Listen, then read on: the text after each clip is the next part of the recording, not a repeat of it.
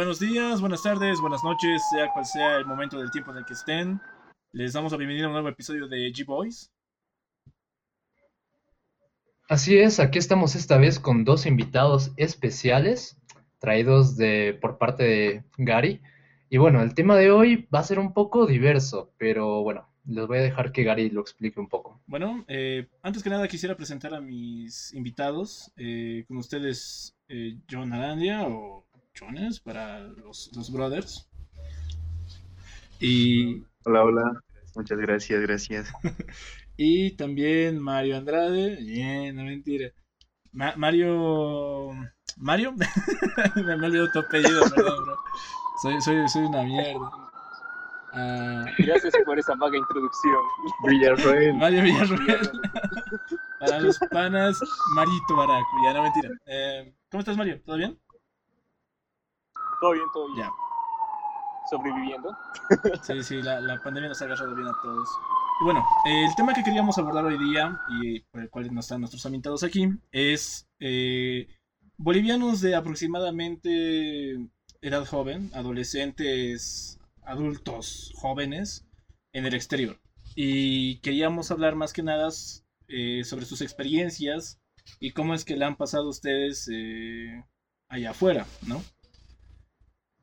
Eh, empezaremos con unas preguntitas que estaba haciendo nuestro querido compañero Kerry. bueno, o sea, digamos, esta pregunta sería como para ustedes dos, en plan, en los países que han estado o en su experiencia, eh, ¿Ustedes han podido vivir un poco lo que es la xenofobia, sea los latinos, o lo han visto, digamos, reflejado en las calles? Eh, ya, a ver, para, comenzar, digamos, para contextualizar acerca de mi experiencia, yo me fui de intercambio a Alemania eh, 2016-2017, cuando estaba en la promoción del colegio, y fui a un colegio en una ciudad de Alemania. Eh, la ciudad se llamaba Sinsheim y el colegio se llamaba Wilhelming Gymnasium. Estuve ahí, yo ya eh, ni bien llegué a cumplir 18 años y estaba en un curso con adolescentes de 16, 15, 16, 17. ¿ya? Entonces, a ver, xenofobia como tal hacia los latinos creo que no he vivido. Tal vez sí un par de confusiones, porque, bueno, yo al irme noté que realmente las costumbres, los hábitos culturales eran demasiado distintos, ¿no? Y uno cuando se va tiene que tener eso en mente digamos acá en Bolivia, puta, eh, hasta con, los pibardos agarras y te saludas y te das un beso de mejilla, ya es normal hoy día. Pero en otros lados en Europa no, o sea, es, muy extraño que vayas incluso y le des la mano a una chica, ¿me entiendes? Eh, incluso como, como, anécdota yo les cuento, una vez yo estaba saliendo del colegio y estaba yendo a tomar un bus para mi casa y vi que estaban dos compañeros de curso y al, chango le extiendo la mano y él me da la mano. Y a la chica le extiendo la mano y ella me, baja la mirada, me mira la mano, vuelve a subir y me dice no. Entonces yo quedé como que... Ahí, y ahí me confundí, porque dije, ¿será xenofobia? ¿Por qué tendrá esa, e, esa, esa reacción ante que, yo, ante que yo le dé la mano? Pero luego entendí con el tiempo que son los hábitos culturales que tenemos, ¿no? Incluso no lo diría yo como, como xenofobia tal, sino como las costumbres que ya tienen intrínsecamente ligadas hacia eh, en ellos. Y que digamos, bueno, a esa edad todos tenemos ya nuestros amigos, estamos disfrutando y es más difícil dejar ingresar a alguien en su vida y en su círculo social, ¿no? Más que todos los alemanes que por historia son bien fríos. Eh, después, tal vez no, no, no xenofobia, sino es como se lo plantea se plantea a Bolivia y a cada país en específico en diferentes partes del mundo, ¿no? Tal vez vieron ese, eh, el Bollywood, ese, ese video en el que presentan a Bolivia en todas las películas como un lugar desierto donde hay puras personas con abarcas eh, y, y, todo, y es realmente así, la gente conoce lo, lo poco y malo que, que, se presentan en las películas o todo lo, todo lo que se presenta así hacia el exterior, hasta el punto en el que un profesor que yo tenía allá me pidió que haga una exposición acerca de Bolivia. Y yo agarré y dije, puta, ok, ¿qué más representa Bolivia que la diversidad que existe, no? Es diferente estar en La Paz que en Santa Cruz. Entonces hice una presentación de unas 100 fotografías mostrando la diversidad y bueno, todos se quedaron así de wow. Y al final, el mismo profesor que rondaba los 40 años, me dijo, ok, eh, yo conocía Bolivia por el Salar de Uyuni, pero no sabía que existían tantas cosas en Bolivia. Mayormente yo conocía Bolivia por la droga. y era de, ok. Tampoco es tanto, tan, tan tomado como xenofobia, sino como ya la idealización que se tiene a causa de lo que se muestra al extranjero y es más llamativo, ¿no? Sí, claro. O sea, es como las vistas generales que uno tiene sobre lugares, digamos, que nosotros mismos podemos tener de, de Medio Oriente o de lugares de Europa o Asia. No sé. Exacto, exacto. O sea, no, no diría eso, sino que, o sea, sí, sí diría eso. No, no diría que, que hay xenofobia en tal como si bien delimitada, sino eh, consecuencias de la ignorancia, ¿no? O sea, la ignorancia no es mala, decía un profesor que tenía yo y tal vez Gary se acuerda igual. Todos somos ignorantes con algunos temas, eh, porque no sabemos, porque no investigamos, porque no nos importa, no nos incumbe y no nos afecta directamente a nuestra vida. Y bueno, así. Bueno, eh, ¿y qué tal tú, Mario? Eh, creo que... Ah, pues uh, tal como xenofobia hacia los latinos, latinos no hay tanto, es más, la xenofobia es la idea de inmigrantes legales. Y la gente, por ejemplo, en Latinoamérica entiende que cuando se refieren a inmigrantes ilegales se refieren generalmente a los latinos, que es lo que nosotros como eh, nos sentimos identificados con ellos a veces cuando llegamos, pero la verdad es que más va hacia la parte africana y a la parte asiática, que hay muchos que escapan de ahí y se vienen aquí. Y hay esa xenofobia, no tanto latinos, sino más para los asiáticos y, como te digo, los africanos por el hecho de que reciben muchos más beneficios. Pero los latinos, por ejemplo, voy a ser sincero, se ha vuelto una cultura muy rica, muy importante actualmente en Estados Unidos que ha marcado incluso ya actos, em, no solamente estereotipos, sino también que han marcado muchos, muchas marcas ya en, aquí en Estados Unidos. Eh, mi experiencia tal, como tal, tal cual fue cuando me mudé ya aquí a los 15 años más o menos y vine a una escuela privada católica y lo único que les voy a decir es que cuando llegué era el único latino en, en todo el colegio. Entonces había una era el único, por ejemplo, en mi clase que sabía hablar español bien y me acuerdo que nos hacían pasar clases de español y la gente entendía que para ellos hablar español era entender el menú de Taco Bell. y eso era todo, digamos. Uh. Pero, en cambio, hay, en escuelas públicas es donde sí se nota, digamos, el otro lado de la moneda, donde sí la gente, digamos, es, no es, no es em, xenofobia, ya es es como un rechazo natural, no tanto odio, sino que un rechazo natural porque sienten que como que le están, uh, están tomando dominio sobre sus terrenos en cierta forma. O sea, porque hay, hay tiempos en los cuales uh, los, los uh, inmigrantes latinos llegaban a tener, por ejemplo, acceso gratis a kindergartens y a escuelas primarias privadas de forma gratis. Y esas ventajas, digamos, un americano gringo que paga sus impuestos, se saca la morir por eso, ahí sí, digamos, sentían un poco más de racismo, todo eso, pero no era el punto de xenofobia de querer matarlos, tanto como lo que ha sido con, con los afroamericanos actualmente. Más es ese, esa xenofobia, es esa parte de la raza afroamericana, más que los latinos. Ok. Entonces, ¿podría, podrías, eh, podríamos decir que xenofobia hacia los latinoamericanos no existe tanto en Estados Unidos, sino que más que nada a las razas que, bueno, eh, bueno, a los inmigrantes ilegales más que más que a los legales. Exacto, exacto, exacto. Ah, exacto, a eso me voy, sí. Pues aquí, por ejemplo, si esto es igual que un choque cultural que llegas y dices, ah, qué raro. Yo decía, hay puros blanquitos. Y hay un chiste que el, si han visto la serie, no sé, eh, voy a hacer referencia a una serie que es eh, How I Met Your Mother. estoy en la ciudad de St. Paul, que es en Minnesota.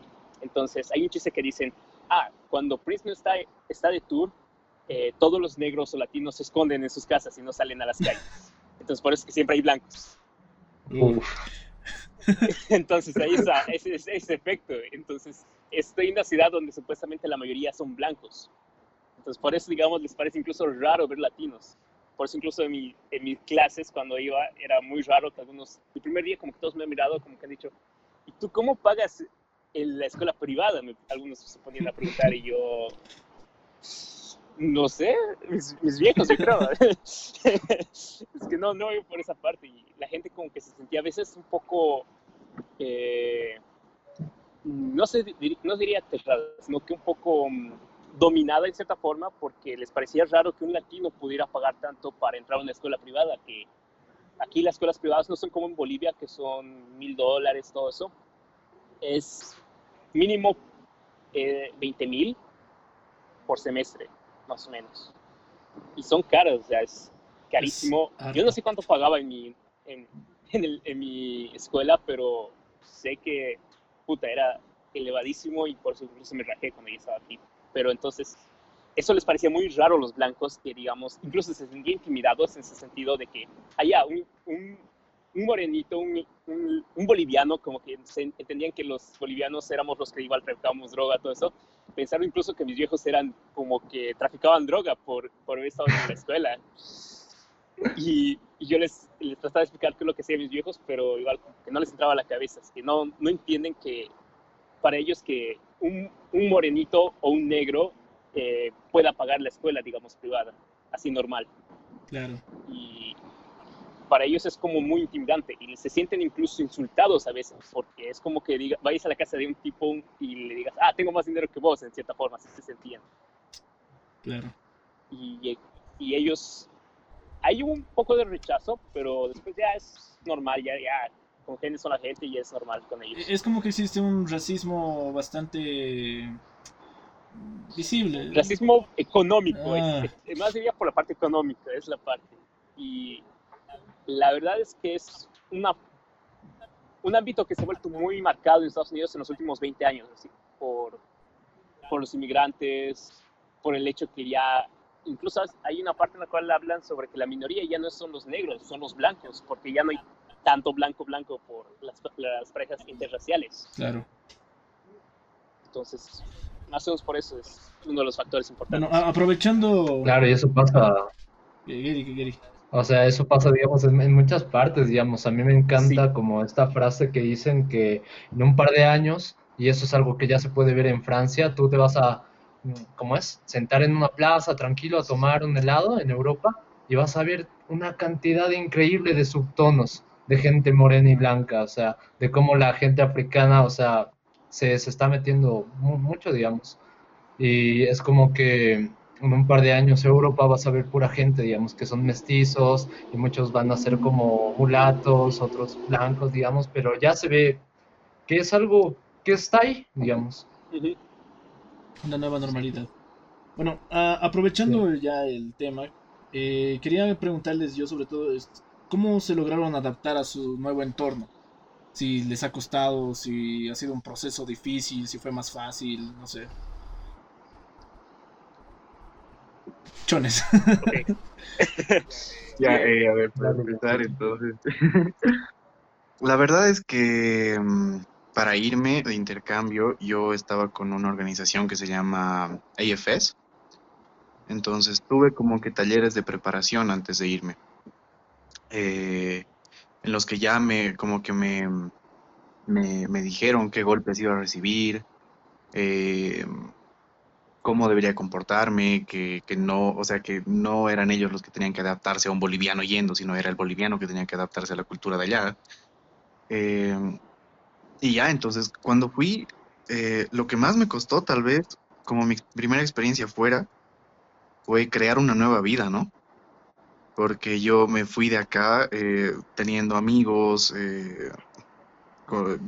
acostumbrado a vivir con mis papás toda mi vida, a que me lo cocinen todos los días, qué sé yo, a, llegar allá, a no tener ningún amigo, a, sobrevivir, o sea, y aparte de todo eso, a, no entender a nadie, porque me fui básicamente sabiendo decir hola y adiós y me llamo Adrián en, alemán.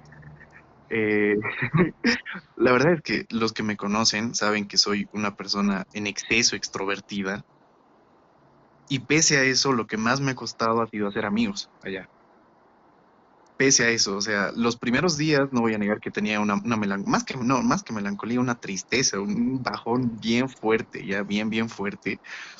Y, yo me ponía a llorar en las noches, me sentaba en la, banqueta de mi, de, mi casa, en la acera, y puta, decía, extraño, extraño Bolivia, extraño todo, porque allá mm, uno se lo, se lo imagina de manera distinta, ¿no? Al irse. Todos tenemos la emoción de, puta, irme, conocer cosas nuevas y todo, pero realmente llegas allá y a veces ese es el error, ¿no? Hacerte muchas expectativas. Luego caes en, en, realidad, digamos, yo dije, puta, voy a llegar y mm, varias personas van a decir, puta, un, extranjero, eh, me voy a hacer tu amigo o algo así, pero es como que pasan de largo a veces, ¿no? Al menos allá en, en, Europa, eh, eh, los que ya vivían allá era como que, ah, un boliviano, hola, ¿cómo estás? ¿Cómo te llamas? Ok, ya listo. Y no te vuelven a mirar, ¿me entiendes?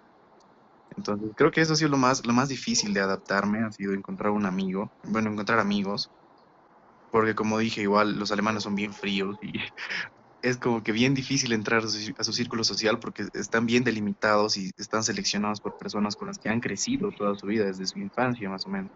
Es más difícil que te agarren confianza ya. Y bueno, es, es difícil adaptarte porque acá vivimos en una normalidad, digamos, los changos a los 17 y 18, ya tienes cosas en común con tus amigos y si te haces amigos nuevos, hay mucha probabilidad de que, esos, de que esa gente nueva tenga cosas en común contigo porque viven en una misma realidad, digamos.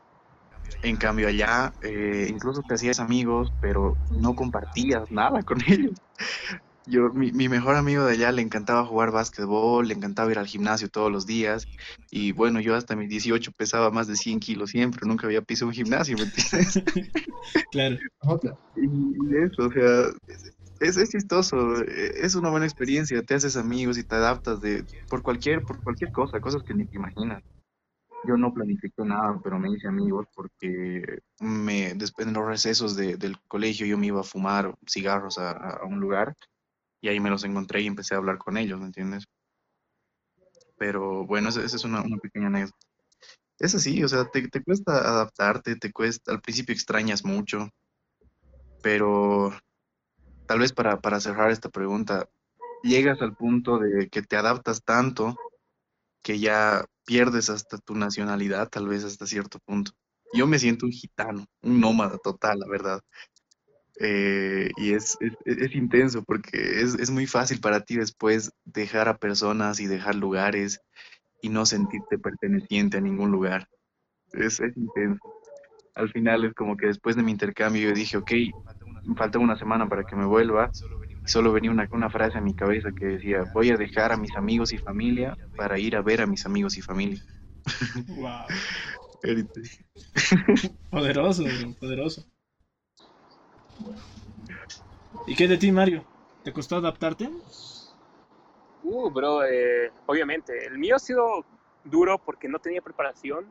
Me fui joven, prácticamente sin conocer casi nada de la cultura de aquí, de los, bueno, de St. Paul. Eh, y entonces, sincero, en el, no tenía mucho la experiencia de vivir solo, que eso ya con 15 años, ya decirte, ah, ya tienes que aprenderte a cocinar a veces, o, güey, vas a estar solo a veces y tienes que ir a hacer tus cosas. Incluso empezar nuevos amigos, como dicen, y fue jodido, fue jodido, o sea, muy jodido, porque algo que pasa generalmente es el culture shock, o sea, el shock cultural, que a mí me dio muy jodido al inicio, que no me acostumbraba, por ejemplo, a esos tipos de afectos americanos que igual son muy fríos. Luego, puta, aquí es... Yo, por ejemplo, no veía tanta mota hasta...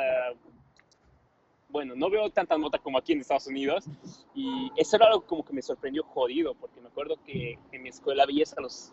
Ibas a las fiestas o todo eso y veías puta, no, no unos pequeños paquetitos, no mesas y mesas y mesas de diferentes tipos de drogas incluso éxtasis, eh, mota, cocaína incluso, y eso era bien raro, o sea, veías, y yo por ejemplo con 15 años, que, que fue mi primera experiencia así como con narcóticos en cierta forma, que fui a, a, vivirla en cierta forma con ellos, y fue bien jodido, muy, muy jodido, porque de ir a vivir, de estar con familia con la que te protegía, con la que tenías, tenías, digamos, una casa donde, digamos, te sentías cómodo, tenías alguien que te prepara igual comida, eh, amigos donde ibas a pasar el tiempo y todo eso, y volver a empezar de cero era jodido, porque igual hacer amigos se me fue muy jodido por mucho tiempo. Eh, mínimo ha sido como dos meses en los cuales estaba vagando entre grupo y grupo y grupo tratando de buscar a alguien con quien congeniar y encontré un amigo. Luego, lo más raro es que en el high school, cada año va saliendo la gente, o se va a trabajar, o digamos, dice, ah, ya me rendí del high school, voy a hacer otras cosas en mi vida, y dejaba muy rápido. Entonces, tenía un amigo que el primer año se fue, se salió del high school, dijo que iba a hacer su vida, y entraron otras personas y conocí a otras personas y empecé a ser amigos con ellos. Luego ellos igual se salieron del colegio y tuve que hacer de nuevo amigos y amigos y amigos, pero con los que sí se quedaron no, no me llevaba bien porque ya tenían su grupo de amigos y ya, ya habían formado, digamos, como que desde su infancia un, un lazo así de amistad y como hermandad que tenían. Entonces yo como que cuando traté de entrar a ese grupo les pareció muy raro, como que yo como que estaba siendo muy forzado y no les gustaba eso. Y aquí igual es, son muy fríos, lo voy a poner así, porque igual me acuerdo que llegué y le di un beso a una del, de las... había, había, una chica que estaba en clase español, le di un beso, así de energía, y, y, lo que pasó fue lo, lo, más caro, es que se puso una cara como que la estuvieran violando. Sí, o sea, se, se, puso como freak out y me dijo, no se hace eso aquí. Y yo. No. Sí, y yo, ah, la puta, qué mierda. Y, y, y se y ahí después la profesora de español más bien que fue en su clase me dijo, ah, sí, me olvidé explicarte, aquí no se hace esas cosas, se, se, se da un abrazo, se toma la mano, pero no se hace un beso en la mejilla o en cualquier lado, porque eso es como invadir la, la, el espacio personal de otra persona, o incluso puede ser tomado como sexual harassment, o sea, como acoso sexual. Uh. Entonces, bien me dijeron, no hagas eso ya, entonces, eso sí fue para mí bien jodido, o sea, yo me sentí como que muy alineado del, muy, muy lejos de casa, como diría. Podríamos decir que eso es un problema, que aquí en Latinoamérica somos muy cariñosos, por así decirlo. Y cuando nos toca enfrentarnos. Sí, es nuestro problema. Es, es un Exacto, problema. Es un problema. Totalmente, viejo, totalmente. Sí. Igual, darle un, un, beso en la mejilla a un tipo, para ellos es bien gay. Gay, o sea, se emputan incluso. Se emputan. O sea, me acuerdo que estaba en el equipo de fútbol, no en el de fútbol No. americano, sino el de Ah, fútbol. ya. Y me acuerdo que agarré, le, le di un beso al tipo y me dijo, ¿qué putas? Y yo dije, así Metí nos un gol hablamos. y me lo chapé. Bueno, ya tampoco hay que exagerar, Mario. Y pensó No, no, que no. yo era gay. eh.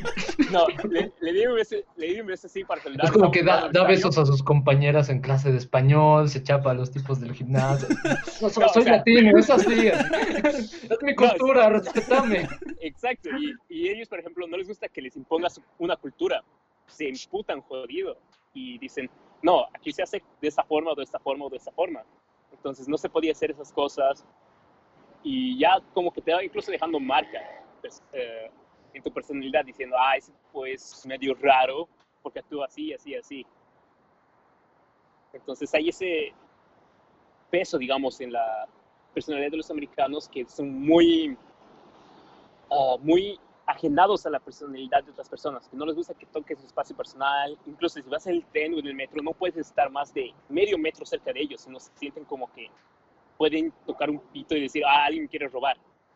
Se sienten así, entonces se, se, se siente un sistema mucho más um, robótico, se puede decir así, porque todo el tiempo la gente va en sus problemas, ah, camina y cada quien va por sus cosas y nadie se preocupa por el que está al lado. Y, por ejemplo, si se te cae el celular o algo por ahí, te dicen, ah, se te ha caído, y no, se, no lo recogen. O si no, si has botado tu, al- algo de tu mochila, todo eso, y un tipo media, media hora después se puede decir, ah, has dejado tu mochila en el, el tren, ni siquiera lo han agarrado. Y para decirte, ah, como un latino que, por ejemplo, te puede llevar, y así decir, aquí está, aquí está tu mochila o algo por ahí, si no sienten que no es algo propio de ellos. O incluso, eso es bien chistoso que una anécdota con un amigo igual que era de Honduras, que él sí vino de, de intercambio, es que él por accidente en el mall dejó su mochila. Y eso aquí por mucho tiempo, no sé si se irá porque ya no lo he visto tanto, que cuando dejas una mochila en un lugar mucho tiempo, piensan que es como algo terrorista. Y me acuerdo que este amigo tuvo problemas con la policía porque le llevaron a sus, a sus eh, host family para asesinar todo el pedo que pensaron que tenía una bomba. No. Y no hablaba bien inglés, de paso, no hablaba bien No. inglés, entonces trataba de explicarse y le fue del- bien jodido. Yo me tenía que volver a casa, le dije, si quieres te ayudo a i- ir, todo eso, y me dijo, no, no, no, andate nomás porque tienen que solucionar mis, vie- eh, mi host family y todo ese problema. y creo que se quedaron todo el día ahí tratando de solucionar y traducir las cosas que él decía y todas esas mamadas. Aló Akbar, señores, Akbar. Pero igual, yo me fui con casi lo básico de inglés, porque el problema de irte con el inglés, por ejemplo, el del Sanka, dicen que es bueno, todo eso sí es bueno para comunicarte, pero no es el técnico que es para pasar clases. Por ejemplo, eh, entender lo que es física con inglés técnico es jodido. Me acuerdo que fallé en una clase y me dijo, tienes que tomar un tutor y que te expliquen todo eso y tuve que pedir ayuda a alguien que más o menos sabía español para traducirme todo lo que había en el texto. Y es bien jodido. O sea, esa, esa parte también que me, me choqueó es que era a veces buen estudiante en Bolivia, pero aquí, por ejemplo, me costó adecuarme de nuevo a tener buenas notas. Y cuando empecé a tener muy buenas notas, igual como que no les gusta que un latino lo supere. Entonces sí. Sí, pero igual, yendo a la parte que dijo el chilenés, es que igual yo me siento ya como un nómada. No, no me gusta estar ni mucho tiempo aquí en Estados Unidos, ni mucho tiempo en Bolivia. No me gusta estar en otras ciudades. Y cuando me fui un año así de mi gap year, o mi año de sabático, eh, quería irme a Europa, me fui, no me sentí igual cómodo, me volví, me volví a Estados Unidos, entonces nunca me siento cómodo en ningún lugar así. Soy como una persona que puedo irme cualquier rato y decir, ah, ya, tengo la posibilidad de irme, prefiero, prefiero irme. Claro, es no tener como, no sé, tener que pertenecer totalmente a un lugar, sino ser de todas partes. O sea, ya está súper bien que tengan como esta mentalidad, digamos, de viaje, porque, o sea, es muy diferente ir a turistear que ser un viajero y tener experiencias, conocer gente y que, y que, que de cada lugar que visites como que se quede un poco en ti. O sea, y pertenecer como al planeta Tierra en general. Eso, eso está bueno. Es, es, es, bueno y malo a la vez, ¿no? Porque, digamos, es bueno hasta el punto que, que, tú dices, digamos, pero igual llega un punto en el que te sientes mal y te sientes eh, inhumano uh, uh, y antipatriota, es decir, o sea, ya Bolivia, pero yo ya no soy, o sea, al, principio sí, obviamente, ah, estoy yendo a representar a Bolivia y todo, pero después no, o sea, después dices, ok, soy boliviano porque lo dice un papel y porque he nacido en determinado lugar, pero nada me ata ahí, o sea empieces, em, empiezas a, perder ese sentimiento de nacionalista que tenías al principio y, y, todo, ¿no? Que ambos extremos creo que son malos, tal vez un punto, un punto medio sería bueno, pero hay algunas personas que lamentablemente por las experiencias nos perdemos y nos vamos hacia el otro extremo ya también. Sí. No. No, y aparte que te sientes vacío, a veces no sientes que tienes hogar. Yo a veces me siento como que digo, quiero ir a casa y me pregunto, ¿dónde mierda es mi casa? Porque no sé si quedarme aquí en St. Paul o empezar algo en otra ciudad o volverme a Bolivia y digo, no, ahí está mi familia, pero no es mi casa, casa, no me siento cómodo ahí. Porque para mí mi concepto ya de hogar es como que un lugar no solamente donde están las personas, sino donde yo me siento cómodo todo el tiempo. Y no me siento cómodo en ningún lugar lo malo. O sea, a veces siento que extraño, digamos, cosas de aquí, en Bolivia igual, eh, igual extraño, cosas de Bolivia, extraño cosas que he vivido igual en Europa, y hay siempre ese, es el pero en mi vida que digo, está bien, pero no es suficiente, ese es el problema. Siempre llego a ese punto del pero, nunca hay algo que me satisfaga. Claro, eh, aprovechando esto que acabas de decir de extraño un poco Bolivia y todo, eh, pasando a una nueva pregunta, ¿Qué es lo que más han extrañado de, Bolivia cuando se han ido? O sea, eh, supongo que o sea, todo el mundo habla sobre los pollos Copacabana. espero que no sea su, respuesta, pero eh, no sé, ¿qué, es lo que más has extrañado, Chones? A ver, eh, creo que va en, en, varios aspectos, ¿no? Va, o sea, extrañas muchas cosas en ese proceso de desnacionalización que tienes a lo que nunca dejas de extrañar tal vez es a tu familia, ¿no? Eh, pero el sentimiento cambia tal vez. Ponte al principio no podía estar un día sin hablar eh, con ellos, los extrañaba mucho porque puta, me he ido a mis 17 y hasta mis 17, hasta esa edad, era como que todo el día estaba con ellos, eh, eran incluso papás gallina, ubicas, eran medio sobreprotectores y todo, entonces no he estado nunca tanto tiempo alejado de ellos, ¿me entiendes? Al final ya era como que me, me, eh, me mi alma se ha independizado más. Eh, en ese proceso de desnacionalización. Igual después la, la comida sí extrañas porque es algo a lo que estás acostumbrado. No tanto pollos cabana porque pollo frito puedes encontrar en cualquier lugar, ¿no? Pero sí, digamos, una salteña. Eh, creo, que, creo que es lo que más extrañaba, así ponte salteña o comida así eh, callejera, porque donde yo vivía no había tanto, ¿me entiendes? Eh, lo máximo y algo que a lo que me, me, me he vuelto adicto después era el Duna Kebab pero no, no el tipo shawarma, sino el que viene en pan, en pan hecho en horno, y que ese es el mejor del mundo. Es como un giro en pan, pero así, con una salsa de yogur, ¿no? Con mayonesa, que es otro, otro suena, suena, rico, suena rico. Es demasiado bueno. La cosa es que hay, hay algo raro que, que, que, notas que extrañas también, que son incluso modismos que, compartías acá con, con, con los tuyos, porque digamos, yo hablaba con mis amigos de acá y me entendían normal, pero incluso cuando me juntaba con algunos latinos allá, eh, que una vez cada tres meses teníamos un campamento de latinos, cuando hablaba con ellos, ni con ellos me sentía totalmente unido, porque no teníamos las mismas costumbres que cada uno tiene en su país, digamos, o con mis amigos, o yo les decía, puta cojudo, qué huevada, y no, me entendían, pues. escuchar el yo solito, ya, cacho, boludo. Y, no me entendían, pues, ubicas.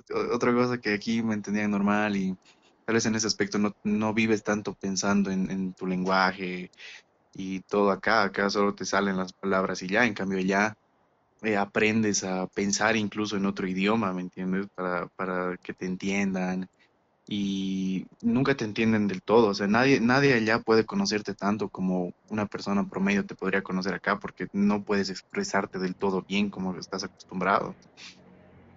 Es tan difícil, sí es tan difícil en tu, en tu idioma natal expresar lo que realmente estás sintiendo ese rato, más en otro idioma, ¿me entiendes? Es, es, es complicado. Me acuerdo que un día así eh, fui a Holanda y en Holanda me encontré con un boliviano y hicieron salteñas, ¿me entiendes? Y para mí era la salteña más deli del mundo, pero en realidad era fea. Pero para mí era deli, ¿ves? Y así esas cosas extrañas, hasta cierto punto, digamos, porque es, ser humano es un animal de costumbres. Igual extraño ahora demasiadas cosas de allá, digamos. y es así. ¿Y qué tal tú, Mario? ¿Has extrañado algo? Eh, que la prostitución sea legal. oh, oh, oh, no, mentira, mentira. Digo, pero aquí, para poner en contexto, sí, aquí la, la, prostitución es ilegal completamente. Pero nada, aquí lo que, lo que extrañaba de Bolivia era, uh, al inicio era hablar español con otras personas, porque hubo muchas veces, muchas veces en las cuales me dijeron que no podía hablar con otros latinos para mejorar mi inglés y para, bueno, comunicarme mejor y me acuerdo que pasé como dos años, a veces intermitentemente, a veces había como breaks en los cuales sí podía hablar con otra persona español, pero mucho tiempo tan solo pasaba con puros gringos. Entonces eso sí extrañaba, digamos, hablar incluso los modismos, las mamadas. Y, por ejemplo, algo que sí me sentía feliz incluso era cuando podía hablar con un latino que sí hablaba español. O sea, el hecho de que sea hablar español era lo único que nos, nos hacía amigos incluso, eso era lo más genial. Y así hice algunos amigos igual de que venían de, intercambio y solamente el hecho de hablar español y poder hablar con ellos era lo más cabrón. Porque aquí sí se me prohibió mucho hablar el español. No podía hablar con mis viejos o a veces no podía hablar con, con nadie que fuera fuera de los blanquitos prácticamente. Incluso en la escuela, si trataba de hablar español o practicar español con otras personas, les me decían, no, habla en inglés, tienes que hablar sí o sí inglés.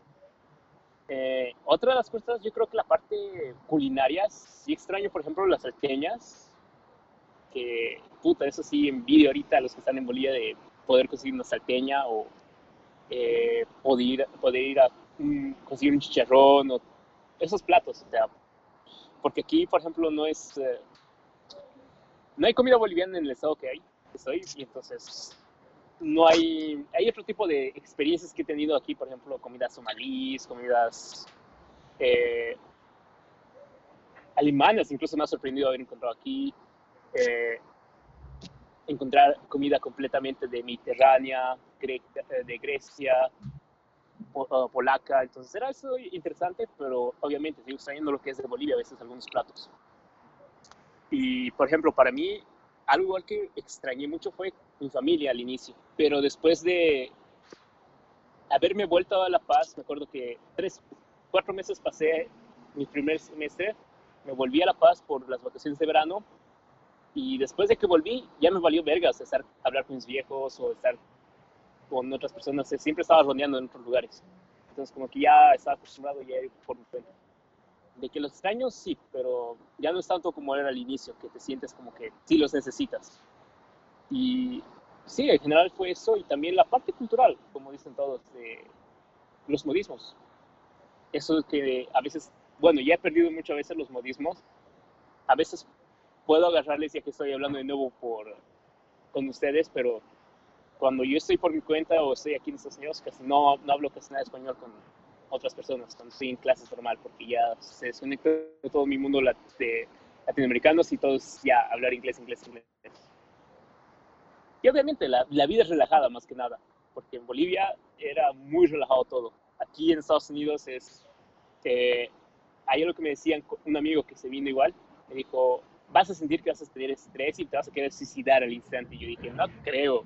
Y puta, sí es un estrés así jodido que te sientes que no vale, vales verga para todos, porque todo el tiempo tienes que ser, bueno, despiertas, vas a trabajar o estudiar, llegas a casa, cenas y repites el mismo día, y el mismo día, y el mismo día. Y entonces como que sientes esa presión de que tienes que hacer lo mismo a tiempo y a tiempo y a tiempo y a tiempo.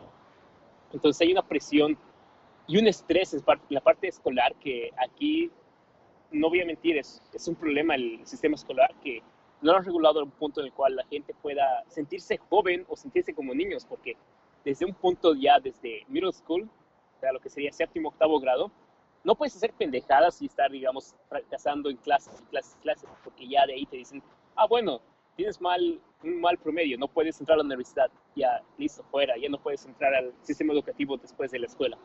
Incluso para la universidad, si no tienes un buen promedio, no puedes entrar para un máster o un doctorado. Entonces hay esa presión de que tienes que estar 100%, 100 enfocado en lo que tienes que hacer. O sea, tienes que, si vas a ser, digamos, un buen estudiante, ya, tienes que rajarte 100, 120 horas a la semana y decir, ah, ya voy a estudiar esta, de esta hora a esta hora. Y dices, no tengo vacación, no tengo descanso. Mientras que en Bolivia, cuando estabas, esto seguramente el Gary se va a acordar de que te podías ir a internet, te podías ir con tus amigos a tomar una chela, o incluso tomar algo donde la, las eh, con tu casa, digamos, ir a pedir una coca y pedir un pucho y listo, ya descansar un cacho. En cambio, no hay esos descansos o esos breaks aquí. Todo el tiempo es enfocarte en tu trabajo, enfocarte en tu vida y no tienes un tiempo libre para vos. Y eso es lo que más extraño actualmente. Eso, eso extraño esa vida relajada, de sentirte que estás incluso con tu gente. Con los tuyos, claro. No sé. No sé, y eso pasa mucho, digamos, en, en, diferentes países. O sea, más que todo lo debes vivir tú, digamos, pero yo creo que sí es importante como no estar como todo el tiempo repitiendo un ciclo, un ciclo y trabajar, trabajar, sino que uno tiene que tener tiempo para, para esas cosas, digamos, que a uno le mueven un poco, para esas personas, para los afectos, para los placeres. O sea, y está bien, digamos, de que, de que eso lo tengas claro también que no estés como en ese ciclo, ciclo, ciclo todo el tiempo, sino de que poder desconectar un rato. Exacto. Yo creo que ha sido, ha sido todo un proceso para él, ¿no? O sea, digamos, el, el hecho, digamos, hay, hay, una diferencia fundamental que, que, hay que tener en cuenta si, si comparamos, digamos, países y todo. Es que, eh, o sea, primero, yo creo que el Mario ha sufrido bastante porque no solo, digamos, ha vivido un cambio totalmente drástico en el sistema educativo, sino que él ya tenía alguna expectativa de cómo iba a ser la universidad y ha sido totalmente distinta. Y en otros países, digamos, uh, sí hay más oportunidades, pero si quieres llegar a más, digamos, o sea, pongo en una, comparación, digamos, si te esfuerzas en, en, en Estados Unidos o en Europa y te rajas y estudias 24/7 y todo, vas a ser de la clase media alta o alta de, de ese lugar. Y si acá te esfuerzas igual, digamos, vas a llegar a la clase media. Exacto. Es, es, es complicado. O sea, lamentablemente el tercermundismo nos condena a eso, ¿no? y no es como, como dicen, digamos, a, veces, no, si, si te esfuerzas vas a poder lograrlo. Ese es un chip que tenemos del tercer mundismo, ¿no? De tener que esforzarnos y matarnos para llegar a ser, a ser alguien, digamos, y nuestros papás, nuestros abuelos, por, porque estaban acostumbrados a eso. Y realmente el, tercer mundismo nos condena a eso. también eso es lo que, lo que genera, digamos, que una persona se vaya y no... Claro, la fuga de cerebros. Exacto. Es, para añadir, es, intenso. Para añadir eso igual es el hecho que nuestro país fue, es, es mejor dicho, muy socialista y el hecho que el conformismo que existe de que, ah, tengo que pasar con 70 y eso está bien o no. Mucha gente piensa, ah, si me rajo lo mínimo o al final voy a pasar y ya está. En cambio aquí es, me rajo desde el primer día y el último día y me rajo en las clases de verano y me rajo después tomando tutoriales, tomando clases extracurriculares, pasando en equipos, entonces como que siempre hay esa presión de ser mejor. Y siendo sincero, extraño esa vida, pero amo lo que me han, me han inculcado aquí, que es siempre ser el mejor en lo que quiera hacer. Por ejemplo, tienes que, ellos te impulsan y te dicen, aquí están las herramientas. Si quieres, puedes ser el vago, o si quieres, puedes ser alguien en tu vida marcando todo lo que vos, como vos quieras ser. Entonces, en ese sentido, te dan las, la oportunidad de ser como vos quieres. En cambio, en Bolivia hay ese estereotipo de que, ah, tienes que estudiar en la universidad, tienes que terminar tu, de terminar el, el un máster, luego conseguir un doctorado y ahí vas a tener un buen trabajo, como mis hechones, llegar a la, media, a la clase media. Pero en cambio aquí es, si quieres, te puedes rajar desde el colegio o incluso puedes dejar y empezarte en tu propio emprendimiento. Y te vas rajando y vas haciendo vos por tu propia cuenta lo que vos quieras. Entonces ya tienes la libertad de hacer lo que vos quieras hacer. Y eso había un cambio radical, por ejemplo, en la parte educativa que desde ya noveno, noveno décimo, onceavo y doceavo grado aquí, te dicen, ah, ya, ¿qué vas a estudiar? ¿Vas a estudiar ingeniería? Bueno, vas a tomar clases de ciencias, clases de matemáticas y te, te vas dirigido a eso. ¿Vas a ser artista? Ya, vas a tomar clases de música, vas a tomar clases de arte, incluso lenguajes. Y y entonces van dirigiendo. Si quieres ser doctor, entonces te dicen, ah, ya, vas a tomar biología, vas a tomar anatomía, vas a tomar esas clases y matemática, ya. Y te van dirigiendo a lo que vos quieres ser. Pero si no sabes qué vas a hacer, puedes vagar todos esos años, sacar un promedio más o menos. Igual puedes dar, eso es lo más interesante. Puedes sacar adelante lo que vos quieras, pero con un poco más de esfuerzo tienes que meterlo al final. Claro, ya puedes entrar al community college dos años, ser técnico medio y vives tranquilo, digo. Exacto, sí. Es un poco conforme, es, lo que quería alguien de tercer mundo, ser conformismo, pero viviría tranquilo. Pero en, cambio, en las escuelas incluso el último año nos explicaban como en la parte económica, nos decían, allá, tienen que invertir esto en la bolsa, tienen que invertir en estas acciones, todo eso. Entonces, algo que nos han dado, y eso es mucho de los de mi escuela que han hecho, nos decían a los internacionales, ¿quieres ahorrar dinero en la universidad? Haces, andate a una escuela, a una universidad pública, y el transfer dos años después y te vas a ir a una escuela estatal o privada y vas a ahorrar 20 mil o 30 mil por semestre que ya hayas pasado, digamos. Eso estaban dando las pautas y eso es lo más genial de la escuela que te decían, ah, ya, ¿quieres? Te queremos ayudar. Si, si nos dejas ayudarte, te, estaría bien. Entonces te dicen, ah, ya, puedes hacer eso con el sistema. Si no quieres entrar directamente a la universidad, puedes pasar uno o dos años ahorrando dinero y de ahí puedes entrar a la universidad. Siempre hay el problema, no hay ese problema de que digas, ah, ya, voy a dejarlo y te dicen, no, ya no puedes volver. Te dicen, ah, ya, aquí está tu, uh, tu información, todo, todo lo que has pasado en cursos y puedes retomarlo cualquier tiempo. Entonces, siempre hay esa facilidad de ayudar al estudiante. En Bolivia, si no me equivoco, son los profesores a veces, la mayoría, si no me, si me equivoco, que te dicen, ah, ya, estudia el texto, ok, lo has terminado, te lo has memorizado, está bien, o no. Y eso es lo, es lo estándar. Entonces aquí te dicen, no es memorizar, es aprenderte. Aquí, por ejemplo, ese fue mi error primero, que en Bolivia todos memorizamos todo lo de un libro. Decimos, allá, ah, sabemos esto, esto, esto, pero eso es lo que hemos memorizado. Mientras que aquí es, allá, ah, vas a leer la Odisea y te, decían leer cinco capítulos por día y te decían, ahora es un análisis completo, no puede ser un resumen, no puede ser nada de eso, tiene que ser un análisis de lo que pasó en esos cinco capítulos. Entonces te, te ayudan, te dicen, tienes que pensar por tu cuenta, no puedes ser allá, como un robot. Ok. Resumen, copy-paste y ya está. ¿O no? Eso es en Bolivia, porque todos decimos allá. se toma más en, en cuenta en este sistema educativo, creo, la inteligencia, la lingüística verbal, la matemática y todo de memoria, digamos. También. Bueno, eh, Y ese es el... el tiempo se nos está acabando, lamentablemente. Pero quisiera retomar esto sobre la educación en Bolivia y en distintas partes del mundo. Eh, supongo que no, o sea, ahora ya no podemos, no nos alcanza el tiempo. Pero en algún otro momento vamos a tener que retomar este tema. Está muy interesante todo lo que nos está diciendo Mario. Eh, bueno, de todas maneras, eh, Claro, es muy, muy jodido. sí, sí, no, no, O sea, tipo, a- a- aquí no hay ninguna guía, men. O sea, eh, eh, aquí eres como aquel pajarito que dejan en un nido, ¿no? Solo, y es como, ya, puta, le, le empieza a dar hambre y tiene, tiene que saber, tiene que aprender a volar, si no, si no se muere así. Y, Solo como ejemplo, te digo, hermano, en Alemania, a los changos a los 17 años tenían para escoger, en cuanto a religión, clases entre budismo, cri- eh, cristianismo, eh, ateí- eh, ateísmo. eh, tenían full clases para escoger y pasaban español, ya sabían latín y pasaban francés, ¿no? man, Y elegían entre un idioma más y no sé qué clase más. A sus 17. amor a la educación, viejo. 17, viejo. Eh, La diferencia realmente es complicada, ¿no? Pero otro día vamos a retomar este tema. Más bien quiero darles las gracias por haber estado aquí con nosotros, por darse este tiempito. Y No hay de qué. nada, pues nos vemos en el siguiente episodio, ¿no crees?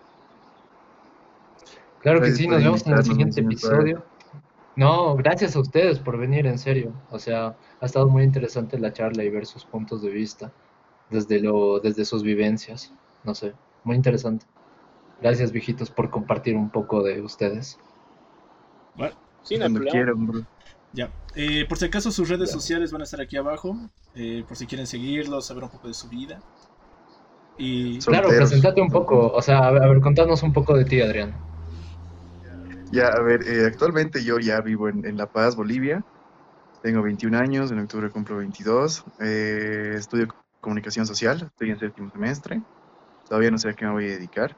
Eh, me considero un nómada, me gusta mucho escribir canciones, poesía, jugar videojuegos hasta tarde con el Mario y el Cari. Eh, ya no, no hay muchas cosas que, que- que me definan, estoy ahí en eso, en eso, en eso. Ya, viejito, qué buena onda. Siempre activo, está bien. Ya. Libro favorito, Mujeres de Bukowski. y- Eso me define totalmente. eh, alto meme. Es una buena definición. ¿Y qué tal tú, Mario? ¿Y tú, Mario? Danos un resumen. Bueno, yo soy Mario. Soltero, Mario acaramelado. Ya.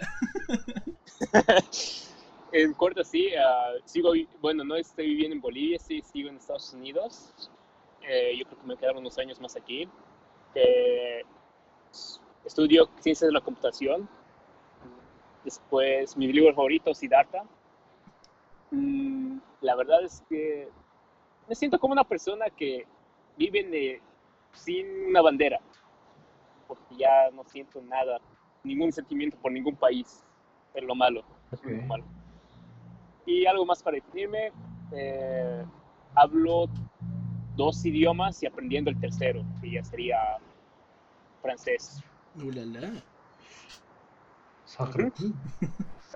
Yo quiero saber, yo quiero aprender catalán más. Hablo español, inglés y alemán. Pero si alguien sabe catalán, por favor, unas clases. Te van a contactar, hermano. Bueno, muchas gracias y Mario y yo solteros. Vamos, Exacto. háblenos. yo también y el Gary también. Bueno, eh, muchas gracias por compartir todo esto con nosotros y nos vemos en la siguiente.